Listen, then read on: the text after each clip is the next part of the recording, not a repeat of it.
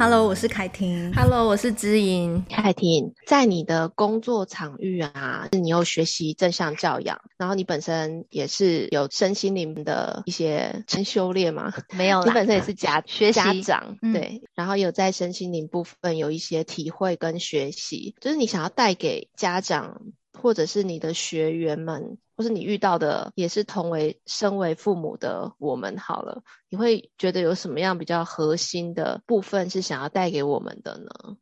呃，我大概从孩子两岁的时候开始学习身心灵，觉得身心灵它帮助我很多，不论是在呃生活上、夫妻之间，还有孩子之间，还有自己内在平静的程度，我觉得帮助我很多。我同时在孩子两岁的时候，正式的学习正向教养，还有落实。那我发现呢，如果你一味的只是想要执行正向教养，可是却没有关照到自己的内在状态，其实要落实正向教养是很困难的。因为正向教养它有很多的部分是提供你工具，但是如果你没有办法真切的去感受到自己现在内心的状态。你的情绪的稳定程度，还有我们之前有一直提到说，如果你没有办法透过孩子的眼睛去看世界，进入孩子的内心的话，其实你使用那些工具，你都只是在操纵那些工具而已。所以后来我在学习身心灵的时候，就有内心的探索，还有去了解自己的这个部分，对我在执行正向教，我觉得就有些帮助。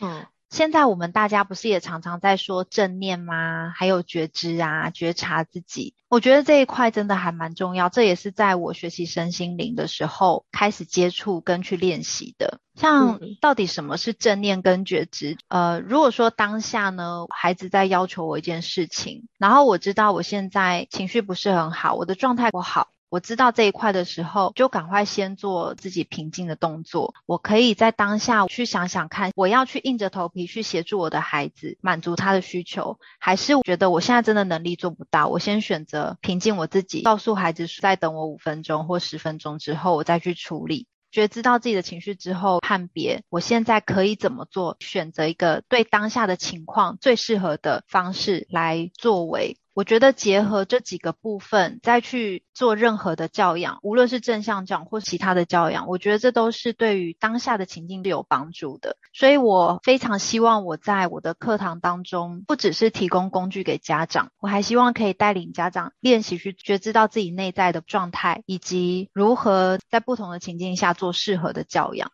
所以我们常说教养其实没有真正的对跟错，只有适不适合当下的情境跟父母还有孩子本身，这是我比较想要带给家长的部分。嗯，你这样让我想到啊，那个好像是一个往外，一个往内的感觉，就正向教养的工具帮助你。如果在协助家长，当他是因为没有工具，或者是不晓得怎么和孩子做连接的时候，往外的一个其他的一些方法，然后你所提到的觉知或者是正念，然后是跟自己先做连接的一些方法，是这样吗？嗯，对，我觉得你总结的很好，诶，帮我把它这样很有方向的，就是连接起来，让家长就比较容易更清楚的知道，一个是比较是向外的连接，一个是。向内的连接，学习身心灵最大最大部分就是跟自己的连接。还有了解自己本身，像现在疫情，那你要怎么在这个纷乱的时刻下，让自己在平常的生活中，你还是可以维持一定的平稳程度？如何能够安稳自己的心？我觉得这个对于现在的人来说还蛮需要的。嗯，你都怎么操作，怎么进行呢？如果说自己的时候，想要让自己也安顿自己的心，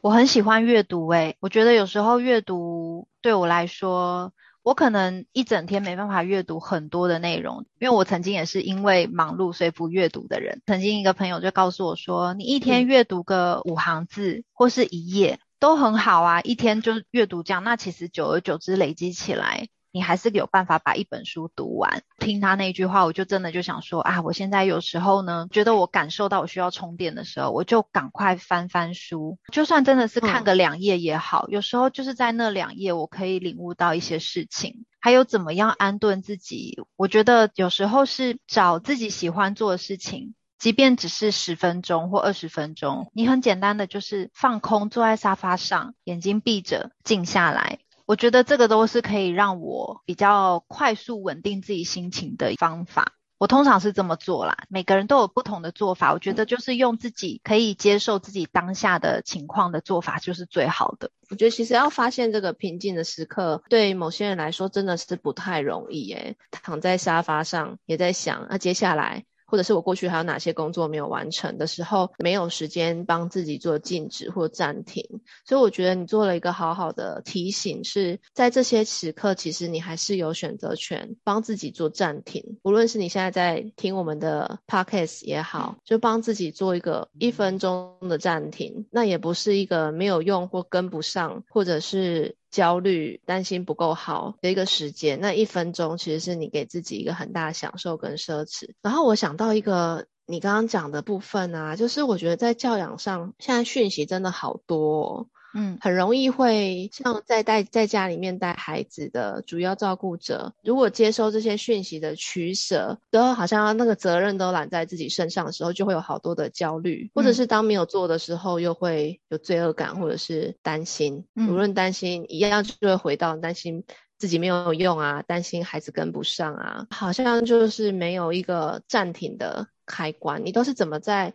有这些声音，或者是亲友比较之中？怎么帮自己做暂停呢？诶，我想先回应一下你刚刚说那个疫情很多资讯啊。其实啊，你有没有发现，就是从前年疫情开始的时候，嗯、我们生活就开始有了一些转变嘛，对不对？从不戴口罩到戴口罩这个部分，嗯、其实就有一点改变了我们人跟人之间相处的模式。我们会保有一点距离，到现在又进化到说，我们必须待在家里，没有办法太频繁的外出。人跟人距离又拉大，然后呢，我们就会去想说，那这个疫情到底是要带给我们什么？因为像我们学习身心灵的时候，我们的老师就会让我们去想这个问题。你可能当下觉得是不好的事件，它其实都是在带给我们一个礼物。那那个礼物是什么？嗯，然后我们就会去想这件事情，疫情到底带给我们什么礼物？我想到的是说，它要我们放下脚步，放慢速度，让我们可以专注在家人之间。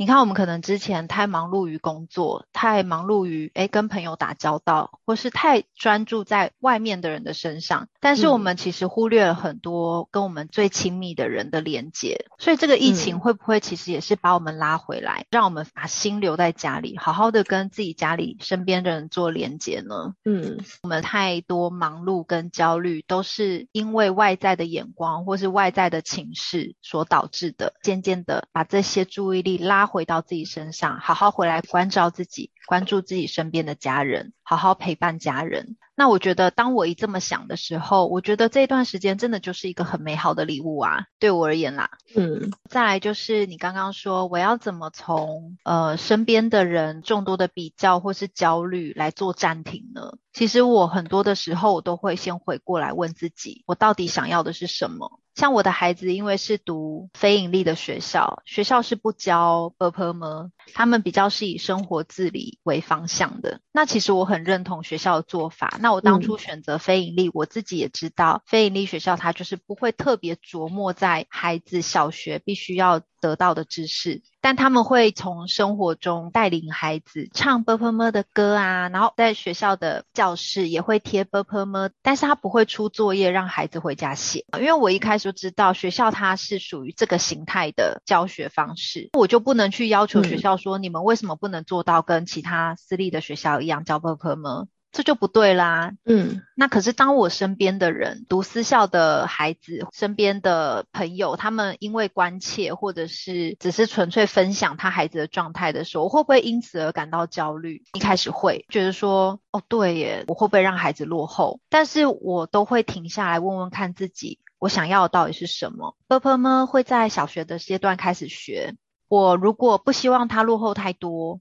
那我可以怎么做补救呢？或者是我可以怎么做一些学前的学习呢？我会选择让他用快乐、轻松、没有压力的方式去学习。陪他看书的时候有注音有字，我每天陪他读个一行，一个句子上面也会有注音符号，那我就每一个字带着他去拼。我们每天就拼完这个句子就好了。然后呢，他平常想要做什么更进阶的学习？他想要自己去练 b u r p e r m 写字，好啊，你可以练。那今天不想练，那也没有关系。那我偶尔也会放一些他在学校听到的 b u r p e r m 的歌曲。我希望的学前的学习是这样的形态，就可以更能确定，我就不用焦虑啦，我不用因为人家学了什么，我就一定要跟着人家一股脑去学习，然后产生焦虑。如果说他真的在小学阶段落后，那我自己本身就有心理准备陪着他。度过那一段比较落后的时期，他也许成绩比较低，或者是呃没有那么让人满意的分数的时候，那这个是我自己选择的，我就不能怪罪在孩子身上，或者是再用另外一个标准去要求他。我常常是用先问自己我想要什么来做一个暂停。嗯，这一个我想要什么来做暂停真的很重要诶，因为可以让自己回到一个平静的状态跟初衷。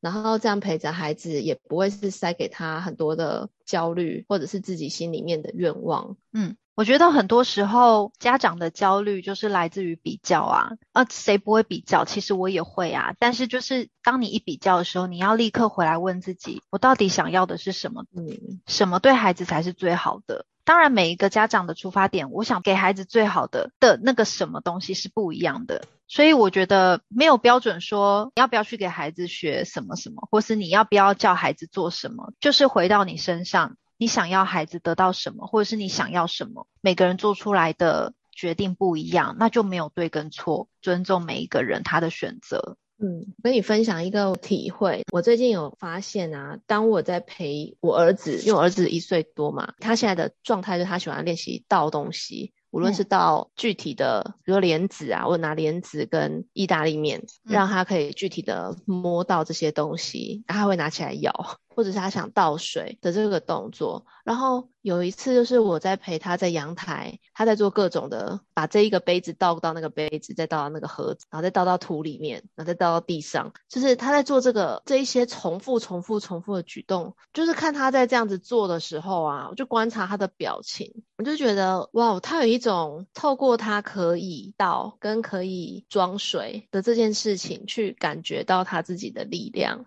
嗯。然后在那个时刻，我就觉得我也跟着好惊喜哦。可是这个时刻是很难跟人家分享的，就是说，当孩子沉浸在一个他很惊喜，发现自己的力量，或是他可以这样做的一个不同的动作上的成年里，慢慢去感觉到那个成长的力量啊。你想看看他如果没有办法好好直立站立的走路，他就没有办法拿稳东西走。或者是他在倒水的过程，他可能会泼湿自己。当然，他一开始的时候也是有泼湿自己。但是我觉得他的那个好想要做这件事情，然后乐此不疲的那个状态啊，然后一声一声的那种惊喜，他会一边做一边回头看着我们，允不允许哦？那个允许不是说你不行，你可以的那种允许。而是说我做到了耶，你有发现吗？的惊喜，包括他在，比如说他看看着我们就贴在墙壁上的那个图片，他就说狗狗狗狗狗猫喵猫，然后我说鱼喵继续喵，他可能发不出那个声音，但是他觉得能够去发出跟大人或是跟这个动物一样的声音，觉得那个每一个发现都是下一个阶段的垫脚石，那个不是我们能去帮他铺的，而是说。顶多我们能提供图片的刺激，或者是跟他一起看的这个陪伴，但是他自己发现他可以，我觉得好惊喜、好美妙哦。这些也是在这个暂停的时空中慢慢去发现的。像有一次，我女儿跟我说，我要穿漂亮的晚礼服去搭豪华马车。我说哪里有这种东西？这她自己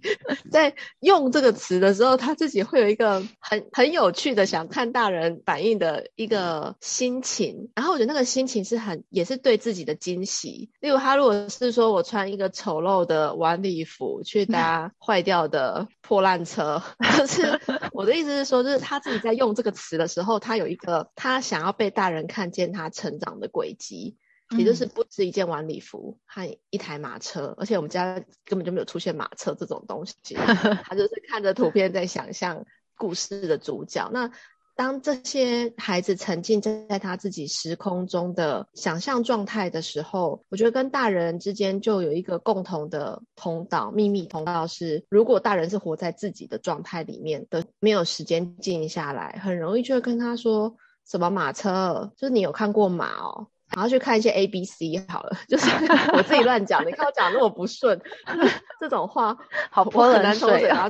然后反而是这个疫情让我们按下了很多的暂停键，无论是我原本工作能够达到多大的效率啊，或者是原本能够放风可以找的哪些据点，暂时都是暂停的嘛。那这些暂停，我们就会被迫选择在某一些地方就要完成这些的时候的那种被压缩的着急，我相信很多人近期都是有体会到的。但是在即便在这个被压缩的时空中，还是可以好好的安顿自己，我觉得就是一个好重要的开关。所以你刚刚分享那个回到我自己想要什么的状态，我觉得好重要哦。对啊，你刚刚突然这样访问我，我好紧张啊，因为我觉得很重要，想说 cue 你一下。诶，你刚刚讲就是你观察孩子的那个部分啊，你有没有觉得就是？孩子的这些改变其实都是很细微的，他可能不是每一天都有一些进展，可能不是，对，他没有一个课表或是进度可以让你很明显看到他每一天的改变跟成长。所以对于全职在家里照顾孩子的妈妈，或者我们说主要照顾者，因为我们自己本身也是全职在家带孩子嘛。就很能体验那种，我偶尔看到一次他的跟昨天或是跟上周不一样的一个成长，你就会觉得好欣喜。然后在于他，哇，他又多会了一项技能，或者是哇，他今天又更沉浸在某一个部分，他发现了什么东西。我觉得我们是跟着他同步在观察他同步的成长，就会很能去感受到跟他一样的喜悦。可是这对于我们妈妈们来说，还有主要照顾者来说，其实也是一个很煎熬的部分。是说我们没有一个正确的、明确的进度表，我没有办法。例如说，我可能在工作上，我今天完成一个 case，做好一个专案，亦或是诶，我今天被加薪了，觉得好像那个成就感是比较无形，没办法立即就看到，没有一个实体的那种展现。那很很容易，我们就会陷入我们好像不知道自己的价值在哪边。尤其当身边的人没有人在肯定或是看见这个部分的努力的时候，很多人会因此而觉得非常的失落，或者是觉得我待在家里好像就一无是处这样子。这个部分我们都很有感，所以我觉得我们要常常，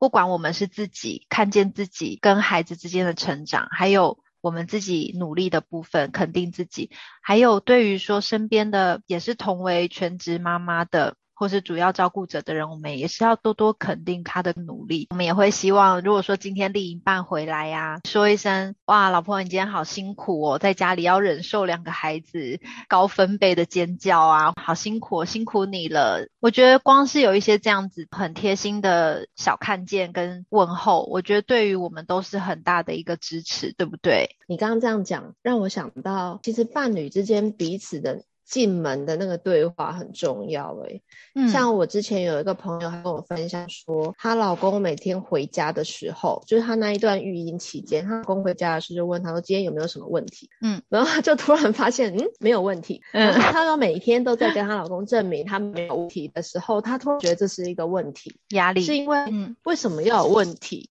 对，但是其实我觉得也看到一点的是说，就是伴侣跟我们之间，我们生活状态不一样的时候。他们其实想要跟我们找连结，变成是他们帮自己赋予了一个我帮你解决问题，或是家里面有什么问题的一个解决的角色的时候，一方面当然他可能问这个问题。对方可能会找一些问题给他忙，嗯，或者是觉得不要尽可能别问题，然后压力很大。但是我觉得是有时候是欠缺话题的连接，或者是说不晓得今天他们彼此就是要怎么开头，嗯，比如说说，哎，那个今天辛苦啦，今天老婆，我觉得发现你今天又进展了，然后他就说那是什么？如果我发现你今天帮孩子换尿布的时候啊，然后动作好快啊，居然可以一边换尿布一边喂奶，然后就是 居然没有寻求我协助，我要赶快来协助你。等一下，就是一边换尿布怎么一边喂奶？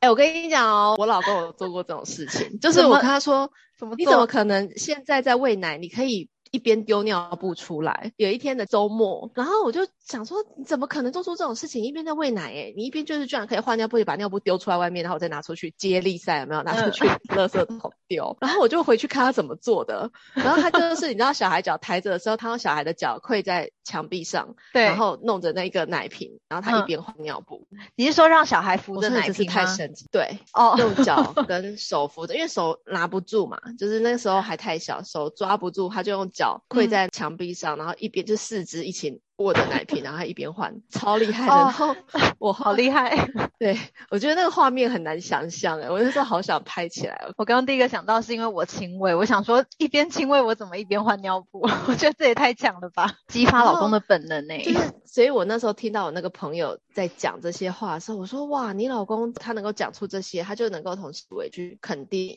像这种事情不是一般人能够，如果你老公跟你的话题能够转到这些细微处的肯定，那我觉得你们俩。Amazing，就是不只是处理问题，而是是你们两个之间能够彼此看到彼此。例如说，老公能够早个五分钟回来，就是说，哎，老公，你今天早五分钟起来。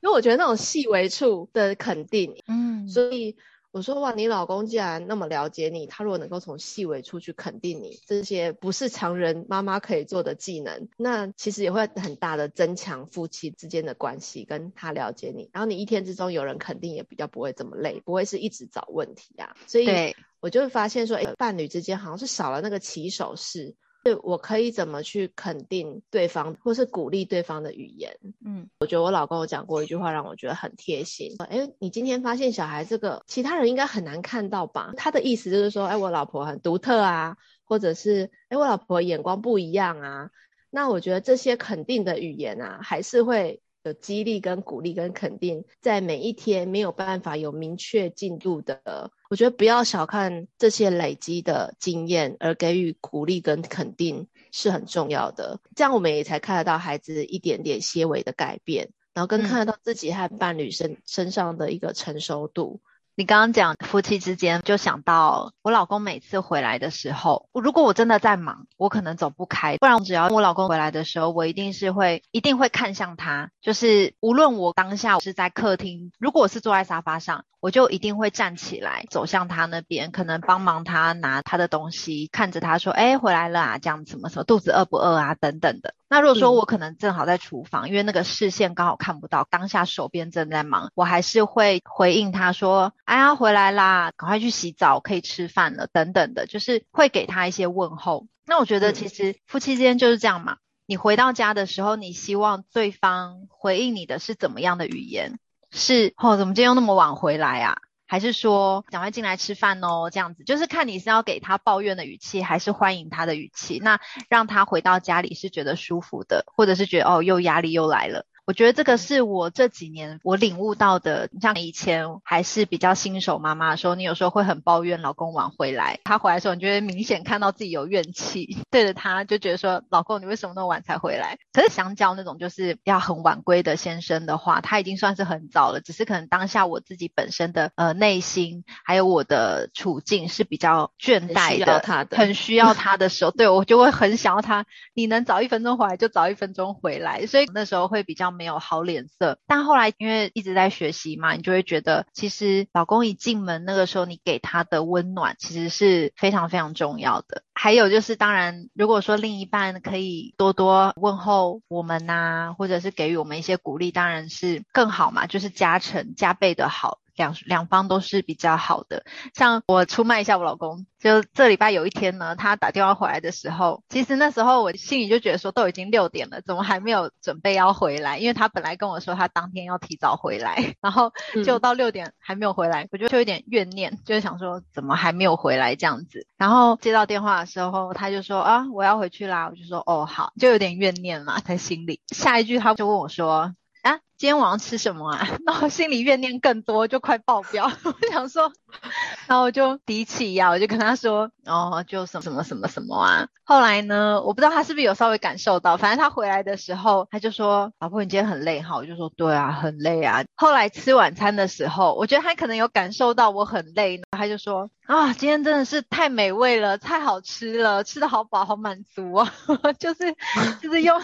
用一点弥补的话，让我觉得心里好过多一点。嗯，就是开玩笑啦，我只是觉得，呃，当下我知道他不是有意，就我当下可能觉得很心烦的时候，你又在给我问说今天晚上吃什么？那你知道，其实疫情期间大家都是能尽量在家里煮就在家里煮嘛。可是每天煮其实是会很累的，所以当你在很烦躁的时候，嗯、又被问到说今天吃什么，好像那种感觉是有点，好像我理所当然一定要做这样的事情。可是我就很会转念啊，就是觉得说他不是有意的，他可能只是。很好奇，因为他他很想赶快回来跟我们一起吃饭，所以他很好奇说今天晚上吃什么好料的啊？他很期待老婆做什么东西给他吃，所以他才会这样子询问。有时候真的不经意的话，像我们之前讲的，你听到这句话，可能只是一个很中性的词，可是我要怎么去想它，我要怎么去解读它，就真的还蛮重要的。他、嗯、那个时间有不想煮晚餐的需求啊，刚好其他事情也都忙忙忙忙到晚餐时间，他突然问你这句，就又会很想要。爆掉，暴怒，所以 对，所以在这这些时刻我很难找回自己的平静，是因为第一个是没有时间沉淀，然后第二个是好像自己也在这个忙乱的过程不太知道自己要什么，所以我觉得你你提到那个停下来问自己要的是什么，也许我要的是一个陶板屋的晚餐，我就可以度过 今天变成一个美好的夜晚。哎，对啊，还有你刚刚说的停下来听人家把话说完，先不要急着去做反应，这样子。对，我觉得大家还是就是不要把自己逼得太紧，就像我们有时候会觉得啊，我一定要每天煮嘛，对不对？但我们还是给予自己一些放松的权利跟空间，偶尔可能一个礼拜我还是叫个一两次的外卖，其实也 OK 啊，就是减少一下自己的压力，就像你讲的，适当的表达出来你到底需要什么。嗯那像上一半我们就赚到一顿还不错的晚餐，就我先生本来是要买便当回来，可是那时候他没有时间买便当，他怕我们会太晚才能吃到便当，后来他就主动帮我们订了外卖，泰式料理，我就觉得哇塞，赚到了一餐呢。对呀，好棒。对呀，我觉得最主要真的还是回到自己，如果说没有办法跟自己先连接的话，对外面要求的时候也会不太知道要，比如要求什么，或是发出渴望什么。那其实对方接收到的也会是很混乱，跟不晓得你要什么。那这个混乱就变成好像也吸引了另外一个混乱。对，吸引力法则。好，好啊，那我们今天就到这里。今天就到这里。妈妈，妈妈，这是什么？我是凯婷，我是知莹。Face 崩溃娃的镇定剂，我们下集见喽。